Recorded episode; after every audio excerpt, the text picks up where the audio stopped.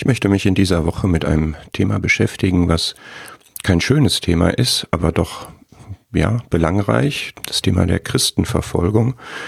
Ich tue das aus dem Anlass, dass vergangene Woche der Weltverfolgungsindex 2020 von Open Doors erschienen ist.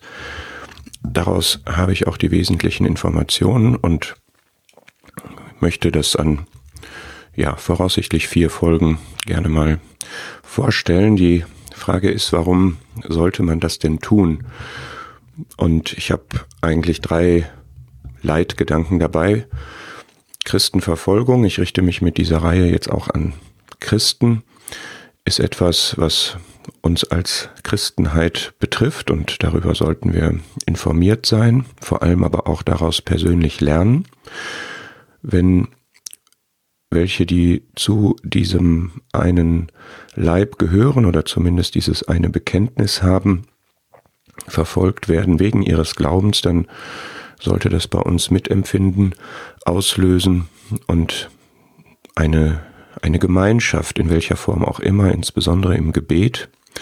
Und es hat auch Auswirkungen und ja, Impulse für uns als Christen, wie wir eigentlich als Christen leben.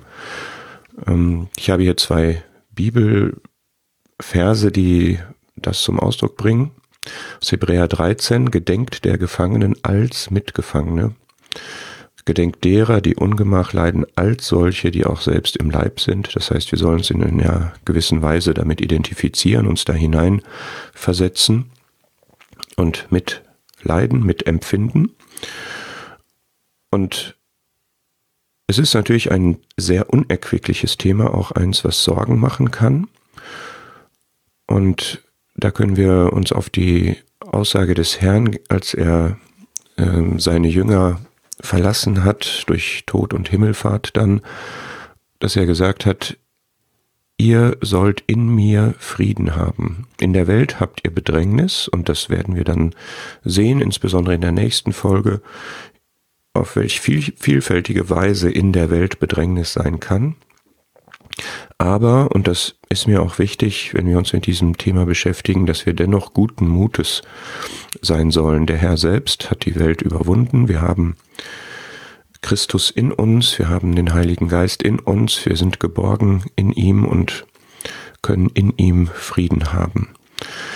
Ich möchte dieses Thema in vier Teilen, so denke ich, im Moment entwickeln, nämlich jetzt heute einen Überblick geben, was Stand der Dinge ist, was sich im Moment tut und ähm, ja auch ein bisschen zur Methodik, dass man versteht, welche Dimension das hat. Dann möchte ich in einem zweiten Schritt etwas genauer auf einzelne Länder und Schicksale, Personen eingehen um das etwas konkreter zu fassen. Da möchte ich schauen, was wir daraus lernen können, was es mit uns zu tun hat und dann voraussichtlich einen konkreten Blick nochmal nehmen auf die Situation in Europa und in Deutschland, was wir eigentlich damit zu tun haben, ob es solche Entwicklungen hier auch gibt. Was den Überblick anbelangt, ähm, erstmal ein paar Zahlen, also Open Doors, wie gesagt, darauf stütze ich das jetzt im Wesentlichen. Man kann sich noch weiter informieren. Bei Pew, PEW zum Beispiel, die haben einen Fokus auf die religiöse Verfolgung im Allgemeinen, nicht nur die christliche. Und dann gibt es immer ein Jahrbuch Verfolgung und Diskriminierung von Christen heute, wo auch kritische Positionen verarbeitet werden.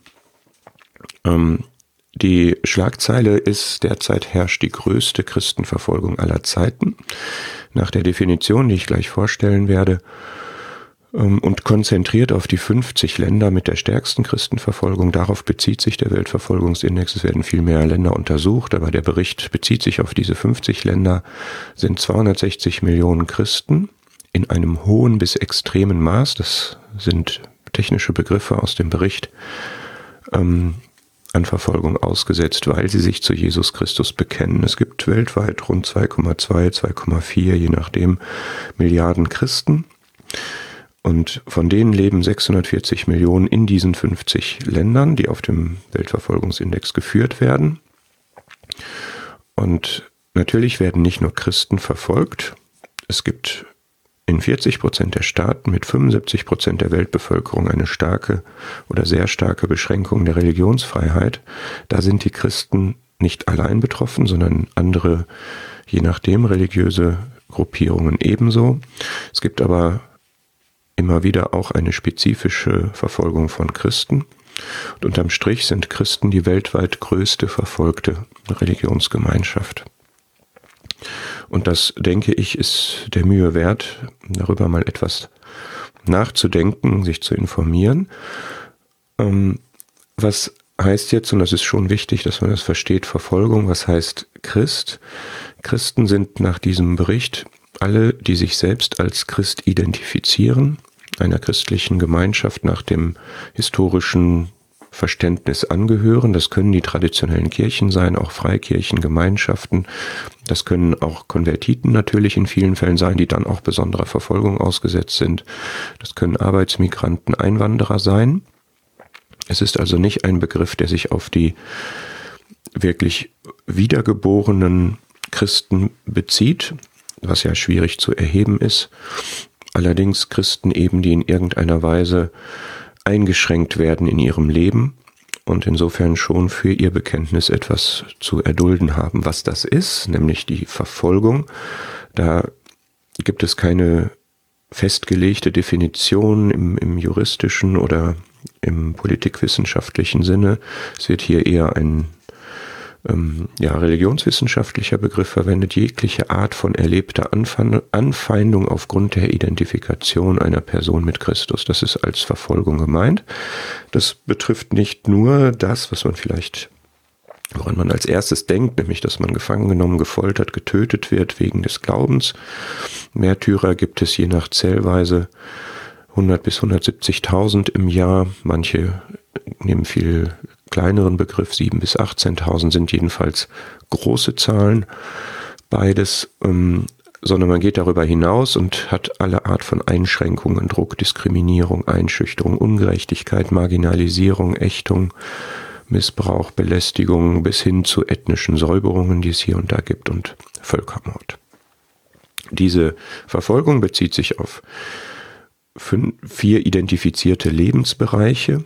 Einmal das persönliche Privatleben, dann das familiäre Leben, dann das soziale Leben und dann das Leben im Staat und das kirchliche Leben. Es sind die fünf Lebensbereiche, die alle untersucht werden. Zugrunde liegen Fragebögen aus unterschiedlichen Quellen, die man da heranzieht. Und diese Erhebungen werden dann anhand einer Methodik mit Punkten bewertet, der Faktor physische Gewalt wird immer noch mal extra bewertet und so kommt dann ein, eine Rangliste zustande, die ein ausdifferenziertes Verfolgungsprofil von jedem Land bietet. Und das ist auch alles in diesem Bericht offengelegt und erläutert.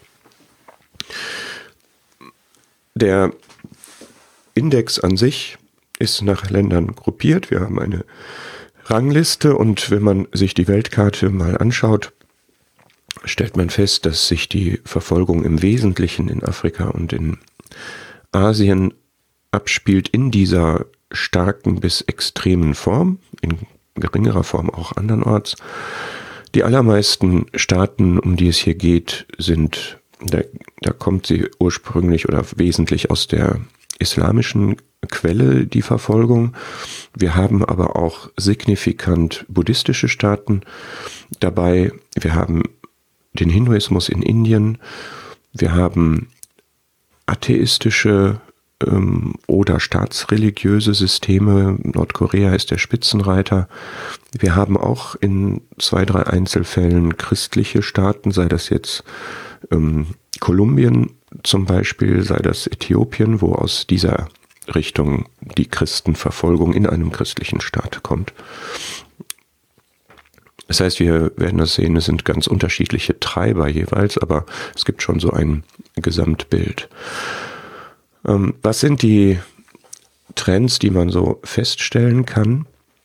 Das ist, zeigt schon so die, die Vielfalt an Verfolgung, die es gibt. Wir haben generell die stärkste Verfolgung immer gegenüber christlichen Konvertiten, das heißt solche, die aus der jeweils vorherrschenden oder einer anderen Religion zum christlichen Glauben übergetreten sind und dann auf dieser Grundlage verfolgt werden. Oder auch, dass die Konversion verhindert werden soll von vornherein. Wir haben eine große besorgniserregende Entwicklung in Subsahara-Afrika durch militante islamistische Gruppen. Ähm, das betrifft die hoch auf dem Weltverfolgungsindex gerankten Libyen zum Beispiel, Platz 4 oder Nigeria. Ähm, da sind zum einen dem Islamischen Staat assoziierte Gruppierungen aktiv. Bekannt ist Boko Haram. Wir haben aber auch die Fulani-Hirten, die durch die Entführungen bekannt geworden sind, die sechsmal so viele Tote verursachen wie Boko Haram.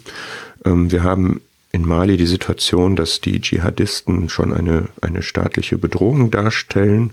Burkina Faso ist neu auf äh, dem Weltverfolgungsindex, war bisher immer noch für den Pluralismus bekannt. Jetzt ist die Rede davon, dass da die Christen im Überlebenskampf sind, dass es regelrechte Säuberungen in Dörfern ähm, gibt, wo Christen ausgesondert und umgebracht werden. Human Rights Watch hat darüber berichtet. Ähm, wir haben ähnliche Entwicklungen in Süd- und Südostasien, Sri Lanka, Pakistan beispielsweise. Wir haben dann das Thema der organisierten Kriminalität in Lateinamerika, wo ähm, Christen und dann solche, die auch mehr im Blickfeld der Öffentlichkeit stehen, Pastoren und so, in einem zunehmend korrupten Umfeld wegen ihrer ethischen Standpunkte dann ähm, ja, Repressalien erleben. Das gilt für Kolumbien und Mexiko. Ähm, wir haben dann China und Indien, wo es eine allgemeine gesellschaftliche, gesellschaftliche Entwicklung gibt, also von, von der Politik her, vom Staat her, die ähm, Überwachung, bürokratische Überwachung, auch digitale Überwachung und die hat natürlich auch Auswirkungen auf Christen und manchmal auch noch stärkere Auswirkungen. Wir haben in China das Social Credit System, was letztlich ein, ein Wohlverhalten der Bürger anreizen soll und wer das nicht tut, hat dann Nachteile zu erleiden. Das gilt auch für Christen, die dann nicht systemkonform sind. Und zusätzlich obendrauf werden Maßnahmen gegen die, wie man das dann nennt, ungeordnete Verbreitung religiöser Informationen ergriffen. Ungeordnet also aus Sicht des Staates, das soll unterbunden werden. Wir haben in Indien eine Entwicklung, dass die Regierung die ähm, ultranationale Hindutva-Ideologie unterstützt, nach dem Motto, jeder Inder muss Hindu sein. Das betrifft dann alle Religionen, die nicht hinduistisch sind, darunter dann auch die christliche. Da ist die Situation verschieden, je nach Bundesstaat, aber Christen sind hier auch stark betroffen und leben da in einem Klima der Straflosigkeit gegenüber Gewalttaten, Hassdelikten und so weiter an Christen und anderen. Ähm, wir haben eine traurige Situation in Syrien und im Irak, wo in den letzten 15 Jahren die Anzahl der Christen durch die ähm, Fluchtbewegungen von 1,5 Millionen auf nur noch 200.000 gesunken ist und es gibt sehr wenige Rückkehrer und die haben natürlich die Verbliebenen ähm, dort einen sehr, sehr schweren Stand. So, man sieht, das ist schon ein, ein sehr vielschichtiges Thema, ein, ein, mit sehr unterschiedlichen Hintergründen, aber doch ein Bild, wo man sagen kann, das tut weh, das zu hören. Es ist andererseits etwas, wir haben das gesehen, was der Herr angekündigt hat, was eine, eine Realität, eine erwartbare Situation ist. Und wir werden uns in der nächsten Folge dann mit einzelnen Ländern und einzelnen Geschichten beschäftigen. Ich habe hier jetzt noch die Top 10, die ersten zehn Länder aus diesem Index mal aufgeführt. Spitzenreiter seit Jahren Nordkorea. Und dann kommen mehrere Staaten mit islamistischer, ähm, islamischer, je nachdem, äh, Regierung beziehungsweise starken Kräften, die regierungsmäßig geduldet sind. Ähm, wir haben Indien jetzt auf Platz 10 Ich habe das gerade geschildert mit der hinduistischen Ideologie. Und wir werden uns das dann beim nächsten Mal genauer anschauen. Und ja, ich wünsche mir, dass diese Reihe, wie gesagt, zur Information beiträgt, zum Mitempfinden, aber nicht unsere Geborgenheit in dem Herrn antastet. Und da können wir wirklich dankbar sein, dass wir das haben.